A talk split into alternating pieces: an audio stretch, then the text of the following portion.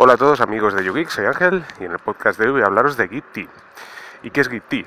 Os preguntaréis, bueno, pues Git es la solución a tener un control de versiones instalado en nuestra Raspberry Pi de forma gratuita y además muy liviana. ¿eh? Bueno, Git de hecho podemos instalarlo en nuestra Raspberry Pi, lo podemos instalar en un servidor con Ubuntu, incluso con Windows, o sea, eh, se puede instalar en todas partes.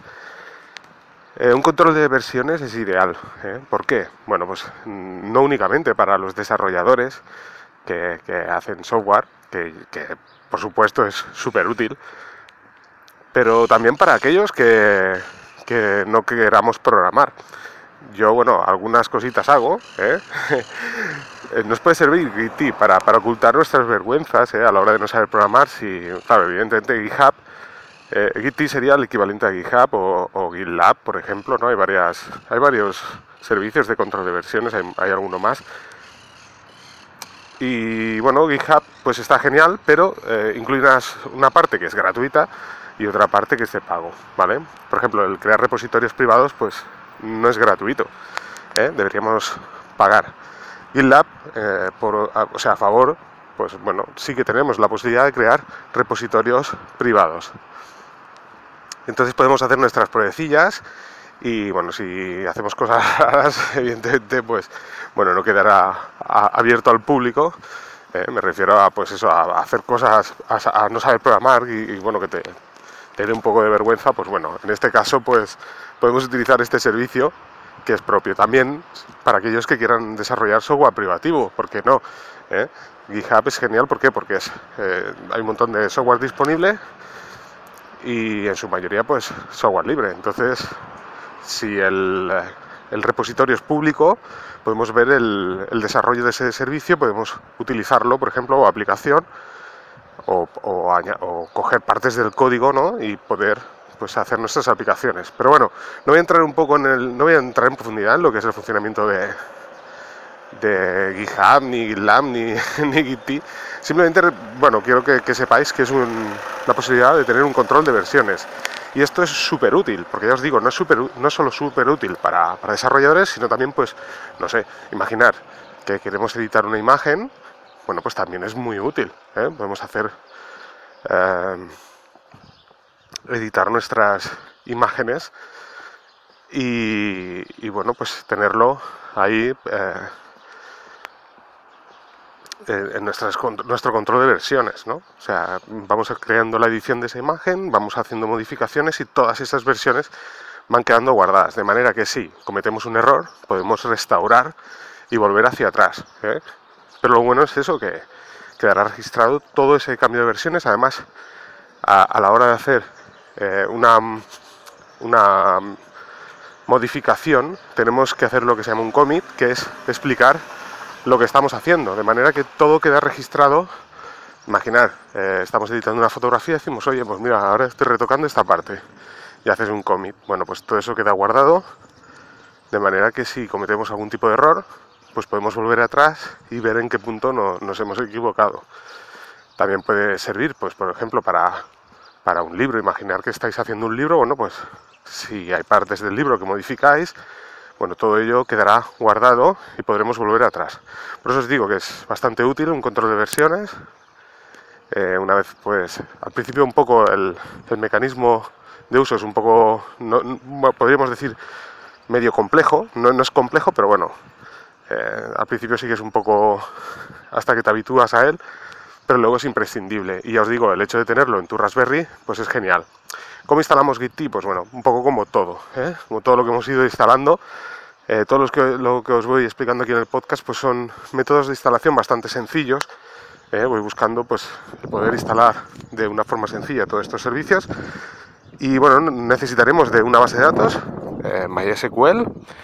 Mm, creo recordar que también es SQLite, o sea que si no nos no los hacemos con MySQL, pues bueno, podemos utilizar MySQL, eh, SQLite. Necesitamos Apache y simplemente nos vamos a, los repositorios, estos sí, de GitHub, que son públicos. Descargamos la versión de Git que vayamos a utilizar, en este caso para chips ARM de, la Raspberry Pi. Lo descargamos, pero ya os digo, podéis instalar cualquier otra versión, eh, ya sea para para Ubuntu, por ejemplo, para chips Intel de, 64, de 32, bueno, lo que, lo que tengamos. Y como os digo, descargamos ese paquete, eh, lo guardamos en, nuestra Raspberry y bueno, lo ejecutamos. Eh, pues tenemos que, eh, aquí en las, en las notas del, programa os explicaré cómo, cómo, hacer todo este proceso. La verdad es que no lo voy a, no voy a explicar mucho en el podcast. Lo que sí que os diré es que tenemos que, podemos arrancar el servicio o detenerlo, ¿vale? no tiene por qué estar siempre ejecutándose. ¿eh? De hecho, bueno, yo acostumbro a utilizar cron para programar el encendido y apagado de estos servicios. ¿eh? Por ejemplo, como, como sabéis, tengo SynthIn, pues bueno, no está siempre corriendo. O sea, a lo mejor puedo decir, pues mira, durante 5 minutos lo enciendo luego lo vuelvo a apagar porque sé que no lo voy a utilizar. ¿eh?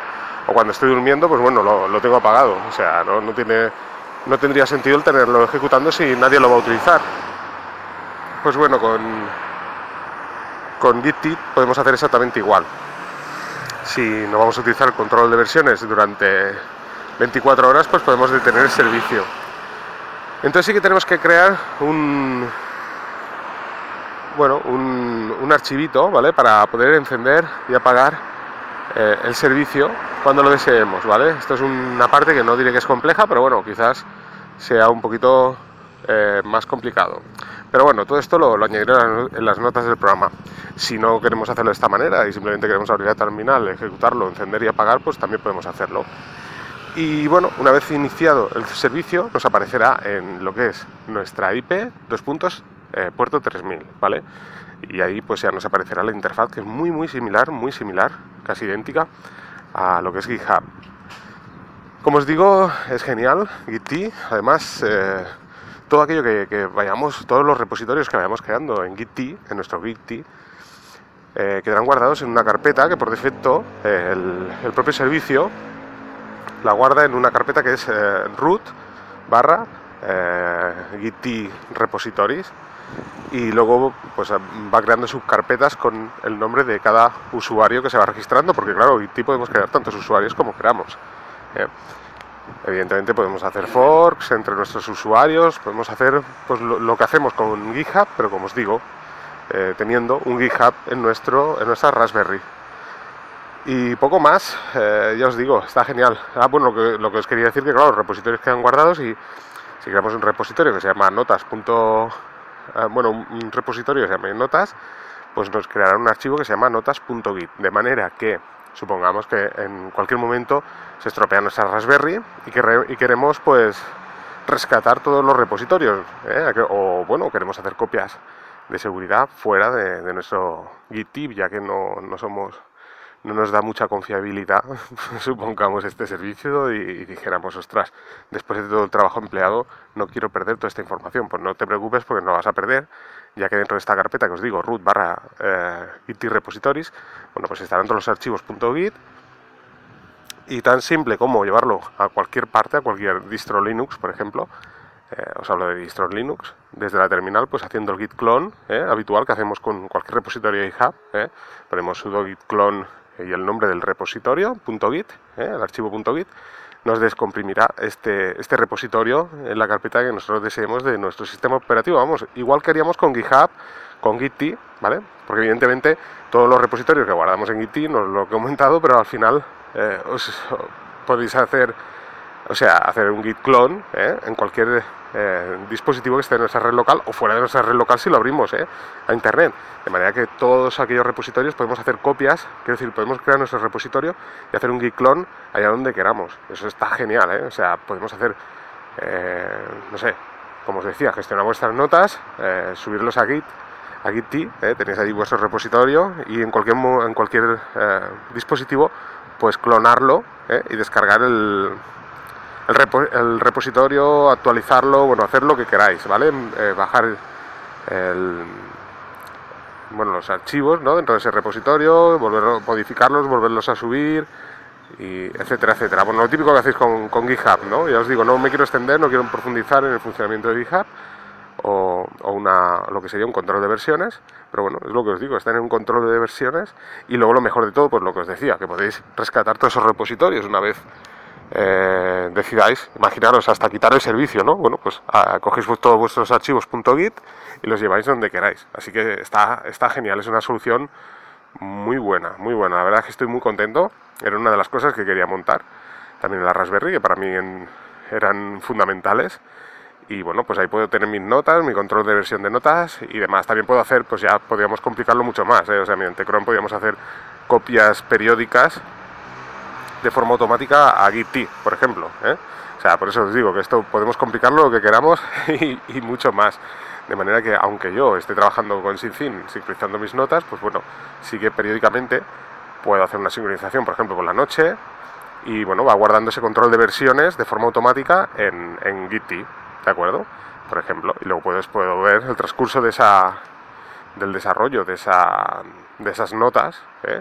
a lo largo del tiempo. ¿De acuerdo? Y poder recuperar y volver atrás. Imaginar que, que llega un día que elimino una parte de una nota que para mí es importante y luego por error la elimino, pues bueno, gracias a esto pues puedo volver hacia atrás ¿eh? y recuperar esa nota, ya que todo queda guardado, registrado, como os digo.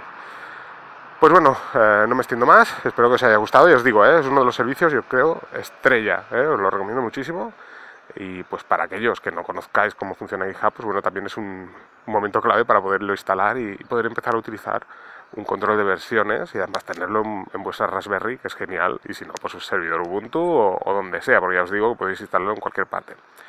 Pues muy bien, aquí dejo el podcast. Espero que os haya gustado, un saludo a todos y nos vamos escuchando.